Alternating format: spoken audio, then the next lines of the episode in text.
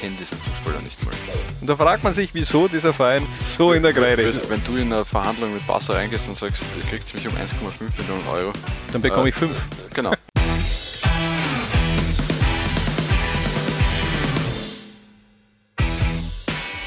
Lowlines baniert heute die größten Transferflops des FC Barcelona und hell yeah, die Auswahl, die war verdammt groß, aber alles der Reihe nach. Wir starten im Tor mit einem Kultkicker, nämlich Rüstü. Was sagt der Hemdträger Harald Brandl dazu? Danke, nachdem du immer so ausgezeichnet angezogen bist. Ein schwarzes T-Shirt an. Ich äh, versuche dir ein bisschen nachzueifern, da bist du in mehrerlei Hinsicht mein Vorbild. Ähm, Rüstü. Ja. Rüstel, genau. Bei Rüstel waren wir aber von äh, Fenerbahce zum FC Barcelona gekommen, 2003. Warum eigentlich? Ich mein, Im Grunde war er ablösefrei. Äh, okay. Die WM 2002, da war er einer der, der, der Helden der Türkei. Die sind ja äh, überraschend, was waren sie? Dritter sind sie geworden. Nein, Südkorea ist Dritter geworden. Sie sind bis ins Halbfinale vorgestimmt und sind dann Vierter geworden. Richtig. Wenn ich mich nicht täusche, ja. ja. Ähm, WM 2002 habe ich nicht mehr so gut in Erinnerung. Das war meine Matura-Zeit, da habe ich mir viel dann auf der nachfolgenden Reise weggetrunken wieder von dieser WM. Verstehe ich auch. Ähm, ich habe das vielleicht noch eher so im, im, im Kopf. Er war damals schon sehr begehrt, auch Arsenal, also Arsene Wenger und auch Sir Alex Ferguson. Die wollten ihn beide im Grunde auf die Insel holen zu Manchester United bzw. zu Arsenal London. Er hat sich dann aber schlussendlich für den FC Barcelona entschieden, weil im Grunde er auch immer den Wunsch gehabt hat, äh, für den FC Barcelona zu spielen. Aber viel hat er da nicht gespielt. Siebenmal im Grunde nur. Naja, vor allem das Problem war ja, dass äh, Victor Valdez sich ja in der Saison davor äh, im, im Frühjahr schon als Nummer 1 etabliert hat und Roberto Bonanno abgelöst hat. Und ja, warum da groß was ändern? Ja, ich meine, generell auch dann der Neo-Trainer zu jener Zeit, Frank Reichardt, hat dann eben auch weiter auf Victor Valdez gesetzt und weniger auf äh, Rüstü. Es gab eben auch die Probleme der Sprachbarriere bei Rüstü, denn er konnte im Grunde kein Englisch und kein Spanisch. Da tat er sich dann schon so schwer, aber ein weiteres Problem war die Nicht-EU-Ausländerregelung. Maximal drei Spieler durften damals, also Nicht-EU, ähm, Kicker durften im Kader beziehungsweise in eine Startelf rein, nicht Startelf, sondern in einen Kader rein mhm. für ein, für ein Spiel. Und da waren die Plätze eben schon besetzter für Ronaldinho, Rafa Marquez oder Javier Saviola, der damals ja auch eine bessere Zeit erlebt hat. Und ähm, ja, war schwer, wurde dann auch wieder ausgeliehen und 2006 dann auch wieder zurück in die Super League. Vor Rüsti schicken wir ein, wie immer, fast schon ein 3-4-3 aufs Feld und starten mit Douglas. Der kam 2014 zu den Katalanen und jeder hat sich gefragt, wieso eigentlich? Wer ist Douglas?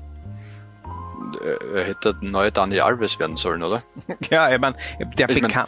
Mein, nein, eh, ich meine, der kam, bekam einen Fünfjahresvertrag ja, damals. Blöd nur, dass er halt, äh, dass Dani Alves ungefähr dreimal so viele Titel mit dem FC Barcelona geholt hat, als er Spiele gemacht hat. also von 2014 bis 2019, also der ist dann einfach auch mitgenommen worden, diese fünf Jahre beim FC Barcelona. Und äh, an seiner Stelle hätte ich den Vertrag auch nicht aufgelöst.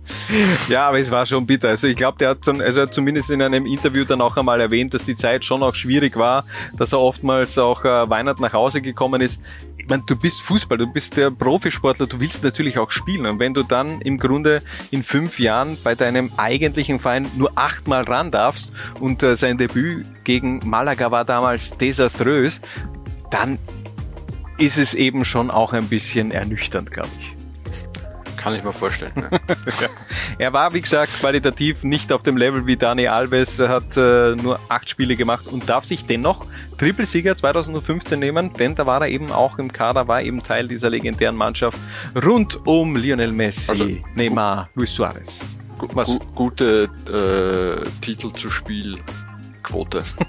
ja, also von dem her, er hatte dann auch in den Jahren danach einige Titel geholt, wurde immer wieder mal ausgeliehen, aber es hat im Grunde bei Barca, da hat's nicht funktioniert. Neben dem Brasilianer setzen wir auf Thomas Vermahlen. Der wechselte als Kapitän von Arsenal zu Barca, die da generell in diesen 10er bzw. Nuller Jahren schon auch ein Faible für, für Arsenal-Spieler hatten. Ja, aber zumindest im Fall von äh, Thomas Vermahlen und nicht nur in, in seinem Fall, also auch äh, Henri und Fabregas haben ja okay funktioniert beim ja. FC Barcelona äh, über Lepp. Ja. Ähm, in seinem Fall völlig berechtigt. Also wirklich exzellenter Innenverteidiger, ähm, wenn sein Körper mitgespielt hat. Und der hat in Katalonien so gut wie gar nie im Grunde funktioniert. Hat äh, knapp über 100 Spiele verletzungsbedingt äh, verpasst, äh, wurde dann auch mal an die Roma ausgeliehen.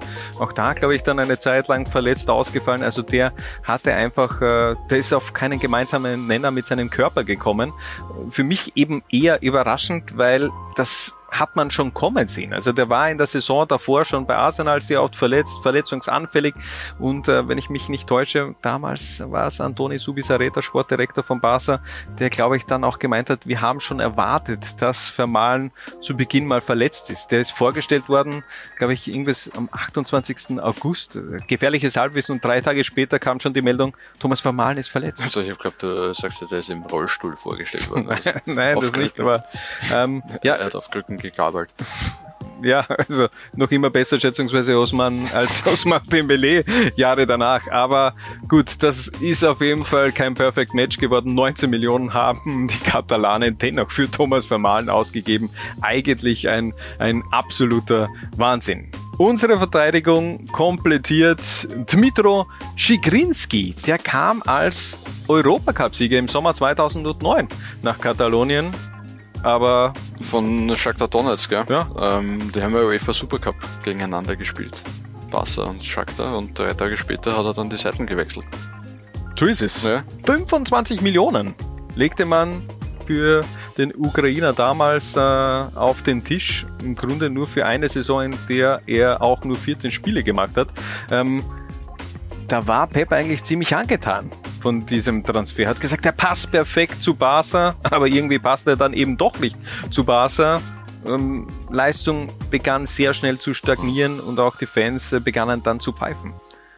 Glaubst du, was Pep einfach leid, seinen Namen auf eine Tafel schreiben zu müssen? Boah, ja, also ganz ehrlich, das sind so Namen, die werde ich mir nie merken, wie man die schreibt. Also das google ich jedes Mal und schreibe irgendwas mit D Dmitri, obwohl er nicht Dmitri heißt und dann Schigrinski. Boah, Wahnsinn. Das ist jetzt ein bisschen respektlos, aber ja, tatsächlich. Das, äh, wieso? Nein. Ja, wieso ist das respektlos? Wie aber es ist einfach äh, ja, für, für uns äh, Österreicher vom Buchstabenbild her ja, eh. schwierig. Ja, das meine ich ja. ja. Das, ist ja ja nicht respektlos. Ja, also hallo. Entschuldigung. Na, wir Weil du so einen einfachen Namen hast. Ich mit, mit, Christoph, mit Christopherisch bin ich eh. Äh, ich meine, wie oft ich mit zwei F geschrieben werde. Ja, nein, mit BH. Ich bin einmal als, äh, was ist gestanden auf einem Tisch, habe einen Tisch reserviert und dann ist da drauf gestanden Christopher Rich, also Vorname Christopher und Nachname Chris, Rich. Rich wäre auch Chris gut, Rich, ja, wäre eigentlich eh geil. Ich habe eigentlich immer geglaubt, dass du, wenn du irgendwo anrufst, einfach als Messi reservierst. Ja, nein, damals noch äh, Balotelli, aber äh, nein, egal. Ähm, wen, wen haben wir im Mittelfeld? Wen haben wir im Mittelfeld? Warte einen Moment. Äh, wir switchen nämlich von der Verteidigung ins Mittelfeld und da starten wir mit Malcolm. Dessen Transfer an sich war 2018 schon ziemlich skurril der war im Grunde ja schon auf dem Weg Richtung Rom. Der war sich auch schon einig mit der AS Roma, war am Flughafen, aber er stieg nie ins Flugzeug. Ja, weil der FC Barcelona dazwischen gegrätscht ist mit einem besseren Angebot und da dürfte dann noch ein bisschen hin und her gegangen sein. Ja, da hat's, ja, da hat's dann im Grunde geheißen, du, ähm, ihr müsst das nachbessern, dann schicken wir euch Malcolm nach Rom, dann hat die Roma sogar nachgebessert. Dann hat aber wieder Barca dazwischen gefunkt und irgendwann haben sie dann gesagt, ja, geht's. Punkt, Punkt, Punkt. Cazzo, irgendwas mit Cazzo haben sie sich gesagt, die Italiener. Ja. Ähm, es war, ich meine, dann der Transfer an sich war also schon mal ein ziemlicher Flop, muss man sagen. Also der, der Start an sich sehr seltsam. Und äh, sportlich hat er dann eben einfach auch nicht funktioniert. 24 Spiele, vier Tore. Für mich hat er einfach auch äh, rein vom Typ her nicht in dieses, äh, in dieses Barca-Team gepasst. Vielleicht vom Spielerischen gar nicht mal so weit weg, aber äh, im Grunde vom Typ her, das war kein Sympathieträger. Nach einem Jahr ist er dann eh auch schon wieder weggegangen. Im Grunde hat es finanziell aber keinen Verlust gegeben mit ja. diesem Transfer. Ich glaube, dürfte sogar eine halbe Million Euro mehr gewesen sein, die Zenit dann für ihn überwiesen hat. Und äh, jetzt diesen Sommer dann halt noch einmal ein Rekordtransfer. 60 Millionen Euro zu Al-Hilal. Also Rekordabgang aus Russland und Rekordzugang aus Saudi-Arabien. Stand ja. jetzt. Stand jetzt das also kann sich ja minütlich ändern. Ähm, ja. Aber ich meine, das ist absurd. Der hat über 140 Millionen Euro mit drei Transfers äh, umgesetzt. Wir reden hier vom Malcolm. Ich kenne diesen Fußballer nicht mal. Aber dieser Transfer zu Al Hilal, der lässt auch nochmal die Kassen in Katalonien blingeln, äh, klingeln, denn da gab es eben auch eine Weiterverkaufsbeteiligung und scheinbar fließen da nochmal so rund vier bis fünf Millionen Euro in die Kassen von Barcelona. Die haben sie auch sehr, sehr nötig, wie man weiß. Wir machen weiter mit dem nächsten Transfer von Arsenal zu Barca. Alex Song war 2012 richtig stark bei den Gunners unterwegs und scheinbar bekam er dann einen ganz gut dotierten Vertrag bei Barca. Als Barcelona mir einen Vertrag anbot und ich sah, wie viel ich verdienen würde, musste ich nicht zweimal darüber nachdenken. Ich dachte mir, meine Frau und meine Kinder sollen doch ein angenehmes Leben haben. Ich traf mich mit Barca's Sportdirektor und er sagte, dass ich nicht viel spielen würde. Es war ihm scheißegal, ja, Alex aber, aber ehrliche not, Haut, ja. ehrliche Haut, ganz ehrlich, das ist mir lieber als äh, irgendwelche Spieler, die das Vereinswappen küssen und äh, einen Tag später ein anderes Vereinswappen küssen. Von dem her, Alex sagen, im Grunde wird er, ist er dafür natürlich schon sehr kritisiert worden, aber wir wollen ja immer, dass die Menschen ehrlich sind. wenn das seine Meinung damals war, er hat sich sein Leben glaube ich, ziemlich gut vergolden lassen in diesen vier Jahren beim FC Barcelona. Viel hat er nicht gespielt. 65 Partien, ein Tor, 19 Millionen haben die Katalanen auch für Alex Song investiert. Es gab dazwischen mal eine Leihe zu West Ham, später Ablöse vielleicht zu Rubin Kazan und seit 2020 spielt er in Djibouti. Djibouti. Ja. Geil. Also sicher, ich meine, er wird wahrscheinlich einer der reichsten Menschen äh, in, in Djibouti sein, denke ich mir, weil er wird auch bei Rubin Kazan und war dann nachher noch beim FC Sion. Mhm. Ähm, da gehst du ja auch eher aus monetären Gründen hin äh, als Alex Song. Äh, wird dort sicher ein, ein gutes Leben haben. Und ist, glaube ich, in seiner Premierensaison in Djibouti mit AS Arta Solar 7, genialer Name, auch äh, Meister geworden in Djibouti. Neben Song ein Transfer, der wohl eher für die eigenen Buchhaltung gedacht war. Miralem Pjanic, 60 Millionen für den Bosnier. Das war aber im Grunde nur ein Teil des Deals mit Juventus Turin. Ja, weil gleichzeitig äh, Juve äh, Artur Melo ähm, für 80 Millionen verpflichtet 80 hatte. Millionen Euro verpflichtet hat. Ich habe kein BWL-Studium absolviert, aber ich sage mal, so steigert man den Umsatz.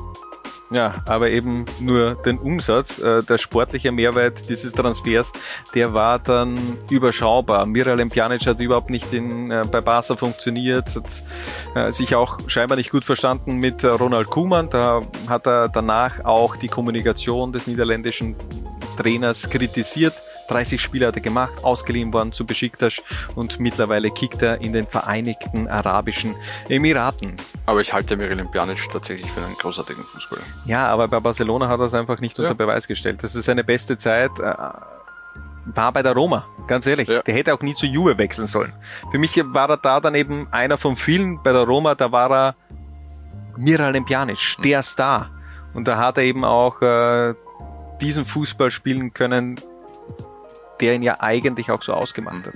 Hat mit der, mit der Roma ja mal ein Freundschaftsspiel in Hütteldorf gegen den SK Rapid bestritten und äh, spricht er, nachdem er in Luxemburg mhm. aufgewachsen ist, perfektes Deutsch. Ich weiß, ja, das äh, habe ich mal irgendwo ein, ein, ein TikTok, glaube ich, gesehen, wo irgendwelche Spieler, von denen man nicht erwartet, dass sie Deutsch sprechen, dass sie extrem gut Deutsch sprechen. Darunter eben auch Miralem Pjanic. Wir machen unser Mittelfeld komplett mit dem wohl größten Transferflop der Katalanen überhaupt. Coutinho, 135 Millionen Euro überwies man in Richtung Liverpool.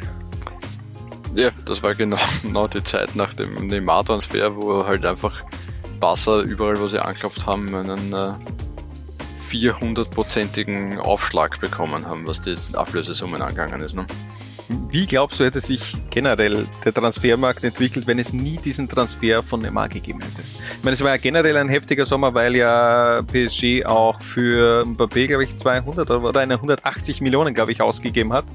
Das war ja, das hat ja alles pulverisiert. Davor so 100 Millionen, der Pogba-Transfer von Manchester United mhm. zu Juventus und auf einmal verdoppelst du das Ganze und legst noch 22 Millionen Euro drauf. Das hat ja im Grunde dieses ganze System auch zum, zum nicht zum Einbrechen äh, gebracht, aber es war dann alles irgendwie anders. Ja, und du gehst halt dann als FC Barcelona her und gibst für Coutinho und Dembele 275 Millionen Euro aus.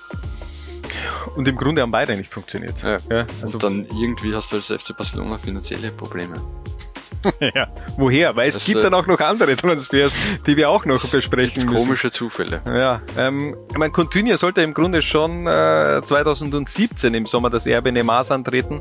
Da gab es ja dann eh schon so Gerüchte, ja, der Deal ist fix, bla bla bla. Ein halbes Jahr später kam der Transfer aber dann wirklich zustande und ähm, dann kam er eben nach Katalonien, aber sportlich kam er eben nie an. Sein vielleicht bestes Spiel dieser Ära war wohl im Bayern-Trikot. Da ist er nämlich ausgeliehen worden 2020 im Halbfinale gegen den FC Barcelona. Doppelpack für die Bayern, eben noch als eigentlicher Barca-Spieler beim 8 zu 2. Was war denn das eigentlich für ein Jahr? 8 zu 2 gewinnt der FC Bayern gegen, gegen den FC Barcelona. Verrückt. Ein, ein dunkler Tag auch für mich als Fußballfan, muss ich sagen. das war, war schon ziemlich, äh, ziemlich strange. Aber gut, 2022 für 20 Millionen zu Aston Villa, sprich, es hat sich das Transferminus auf 115 minimiert, also da kann man doch gut leben aus katalanischer Sicht. Defensive und Mittelfeld stehen, wir machen weiter in der Offensive mit einem weiteren Brasilianer. Kerrison, wer zum Teufel ist eigentlich Kerrison? Werden sich jetzt einige ich fragen. Nicht die geringste Ahnung. Äh, äh, Erzähl mal. Ja, wer ist Garrison? Das ist die große Frage. Der kam 2009 von Deportivo Brasil zum FC Barcelona, kostete 14 Millionen Euro.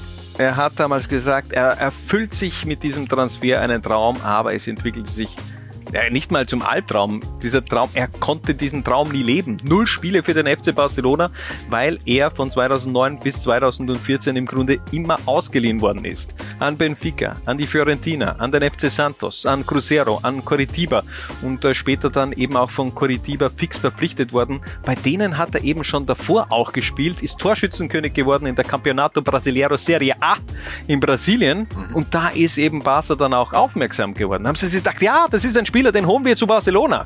Aber die haben da vorne ja eh schon sieben Spieler gehabt. Also warum holst du Carrison um 14 Millionen, um ihn dann fünf Jahre später ablösefrei wieder gehen zu lassen? Hm, hat in Europa grundsätzlich ja ausgezeichnet funktioniert. Also 2009, ja. 10, da hat er für, zuerst für Benfica und dann für die Fiorentina gespielt. 15 Spiele insgesamt, zwei Tore.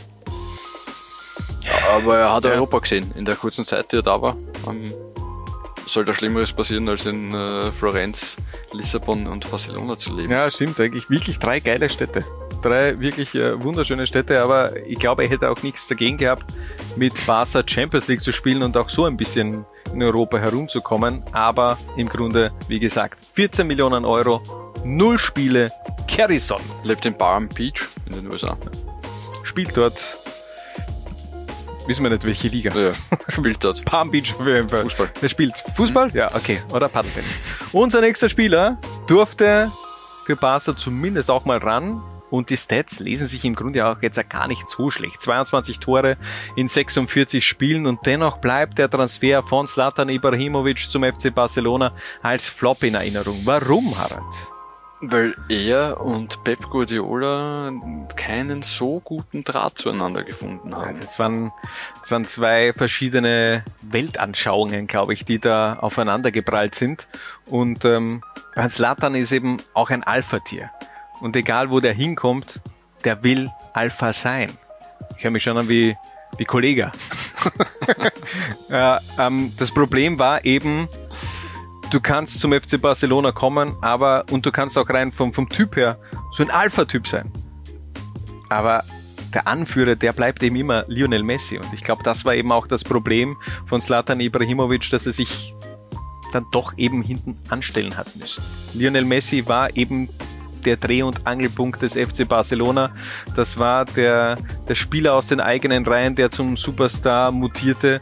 Und äh, 2009 war das ja im Grunde noch der Beginn. Aber auch damals hatte Messi eben dieses Standing. Und ähm, ja, kracht es eben. Auch in der Kabine scheinbar des Öfteren zwischen Zlatan Ibrahimovic und äh, Pep Guardiola. Und unterm Strich ja generell ein, ein vogelwilder Transfersommer des FC Barcelona 2009, äh, eben mit Kerrison und auch äh, Dmitro Schigrinski und Zlatan, alle drei Spieler äh, mächtig gefloppt und äh, so verpasst eben Zlatan auch die, die Champ den Champions League-Titel mit Inter Mailand. Mhm. Aber er hat, äh, Slatan hat äh, Maxwell quasi auch verholfen zu einem Engagement beim FC Barcelona. Sein ja, den hat er immer mitgenommen. Crime. den hat er gefühlt, der war ja überall dabei, oder? Ja. Der war ja bei, bei AC Milan war er dann und der war ja dann bei PSG auch. Naja, Maxwell war überall mit. Ich glaube, die haben bei Ajax das erste Mal gemeinsam gespielt. Ja. ja. Und äh, dann gemeinsam Inter, dann Barca, dann PSG. Hat man, glaubst du, Slatan Ibrahimovic nur im Bekommen. Package mit ja. Maxwell? Ja, glaube ich tatsächlich, ja. Gut, also, der Fußballgott, der hieß eben in Barcelona Messi und nicht Slatan. Zum Abschluss hauen wir nochmal mächtig viel Geld raus. Gefühlt wurde in Katalonien ja eh nach diesem Neymar-Transfer das Geld abgeschafft. 120 Millionen für Antoine Griezmann. Was war das bitte für ein Kasperltheater? Vor allem im Sommer 2018, also ein Jahr bevor Griezmann da wirklich in Katalonien landete. Mhm. Hat damals äh, sehr heiße Spekulationen darüber gegeben, dass der FC Barcelona Antoine Griezmann verpflichtet. Äh, und äh, Griezmann hat lange herumgedruckst und dann hat er eine große, was war das, eine Dokumentation angekündigt, ja, das war im TV gelaufen ist, wo seine Entscheidung bekannt gegeben worden ist. Und seine Entscheidung war, er erfüllt seinen Vertrag weiterhin bei Atletico Madrid. naja, also ja, ja. Es war schon auch eine Liebeserklärung damals an Atletico. Ja, eh schön. Aber ich meine, da brauche ich doch keine eigene Dokumentation drin. Das ist wie wenn ich eine Dokumentation drehe, dass ich morgen wieder in die Firma komme und arbeite. Ja, würde mich auch interessieren. Aber vielleicht, also jeden Tages, also das sagst, okay, du bist auch in zwei Monaten noch hier. Das könnte das vielleicht, können wir mal machen begleite ich dich mit der Kamera zu Hause. Das ist sicher genauso spektakulär, wenn ich zu Hause bin und halt ein bisschen herumtelefoniere und. ja, der, War für einen Oscar nominiert, oder? Nein, das glaube ich nicht, aber ja, ist, ich meine, damals war es jetzt, ist es ja nicht schlecht angekommen bei den Atletico-Fans, denn ähm, da hat es eben schon große Kritik gegenüber Antoine Griezmann ge gegeben, dass er eben Atletico verlässt. Dann gibt es diese Liebeserklärung, da dachtest du, ja, diese Emotionalität, es gibt doch noch diese Fußballer, die für einen Verein dann auch einstehen und auch in solchen Situationen den Vertrag erfüllen. Aber der Chance ist halt, wenn es dann ein Jahr später doch zum FC Barcelona wechselt und, ähm, und dort überhaupt nicht funktioniert. Ja, aber eben vielleicht war das äh, alles nur ein Teil eines großen Masterplans, weil er hat ja, was er Atletico finanziell gebracht hat, ja. ist ja dann noch einmal eine andere Hausnummer. Vielleicht ist es wirklich ein, äh, wie sagt man da schnell? Ich habe schon wieder vergessen. Ein wie heißt denn das? Wie heißt das? Verschwörung. Nein, Verschwörung. Undercover, Undercover Agent äh, Antoine Griezmann, nein, irgendwas anderes, aber mir fällt jetzt diese Bezeichnung nicht ein. Aber ja, du hast natürlich recht. Ich meine, er wurde 2021 dann erstmals auch an Atletico zurückverliehen und äh, 2023 dann final für 20 Millionen Euro zurückverkauft. Also das Minus beträgt aus Basissicht 100 Millionen. Und da fragt man sich, wieso dieser Verein so in der Kreide ist. Wir, wir, sollten mit dem FC Barcelona einfach nur irgendwas verhandeln einmal. Mich interessiert das tatsächlich. Ja, ja ich, man kann mich auch um um 1,5 Millionen Euro verpflichten. Ja, aber wenn du in eine Verhandlung mit Barca reingehst und sagst, ihr kriegt mich um 1,5 Millionen Euro, dann bekomme äh, ich fünf. Äh, genau. ja, höchstwahrscheinlich. Ich meine, der, der Stand der bei seiner Rückkehr bei Atletico, der war, der war ja dann auch schwer. Der hat ja, die Fans waren ja trotzdem nicht amused, aber mittlerweile ist er wieder angekommen. Vor Saison brutal abgeliefert, 15 Tore, 17 Assists in der Saison 2012, zwei, äh, 2022, 2023, aber das ist sie also unsere Transferflop 11 des FC Barcelona. Fehlt euch wer oder seid ihr anderer Meinung? Dann gebt uns in den Kommentaren auf YouTube Bescheid. Wir schauen da immer gerne wieder rein und eure Inputs sind gern gesehen. Das soll es aber von dieser Episode gewesen sein. Wir sagen danke fürs Zusehen und bis zum nächsten Mal, wenn es wieder heißt Laula 1 paniert.